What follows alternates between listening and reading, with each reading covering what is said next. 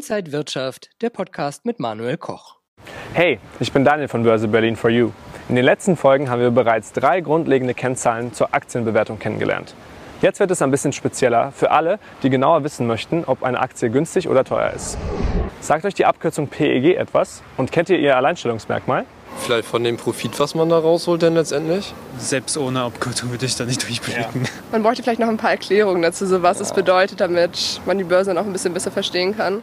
Die Abkürzung kommt aus dem Englischen und steht für Price Earnings to Growth. Was diese Kennzahl von anderen unterscheidet, ist, dass sie neben der Aktienbewertung auch das Wachstum berücksichtigt. Vielen Anlegern geht es darum, günstige Einstiegskurse zu finden.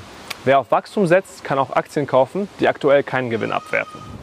Das Alleinstellungsmerkmal des PEG ist aber zugleich sein größtes Problem, denn es vermischt zwei komplett unterschiedliche Relationen miteinander. Das PEG nimmt das KGV als Grundlage, geteilt durch das Gewinnwachstum. Ein PEG von über 1 bedeutet, dass das Unternehmen überbewertet ist. Ein PEG von unter 1 bedeutet, dass das Unternehmen unterbewertet ist. Die Corona-Krise hat viele Unternehmen geschwächt und sie erholen sich mit atypisch hohen Gewinnen. Somit scheinen die Kurse aktuell relativ günstig. Um das PEG in dieser Situation besser zu berechnen, sollten die geschätzten Gewinne für das Jahr 2023 zugrunde gelegt werden. Auch hier gilt, Kennzahlen sind nur dann aussagekräftig, wenn man sie im Vergleich betrachtet. Im Vergleich zu anderen Unternehmen derselben Branche oder im Vergleich zu den errechneten Kennzahlen aus der Vergangenheit. Zukünftige Gewinne sind übrigens auch nur Prognosen. Wenn man also eine Zahl errechnet, basiert diese auch auf einer Annahme. Habt ihr noch Fragen? Dann schreibt mir gerne in die Kommentare und schaut auf der Webseite der Börse Berlin vorbei.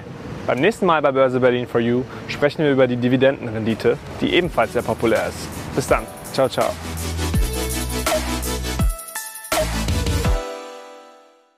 Und wenn euch diese Sendung gefallen hat, dann abonniert gerne den Podcast von Inside Wirtschaft und gebt uns ein Like.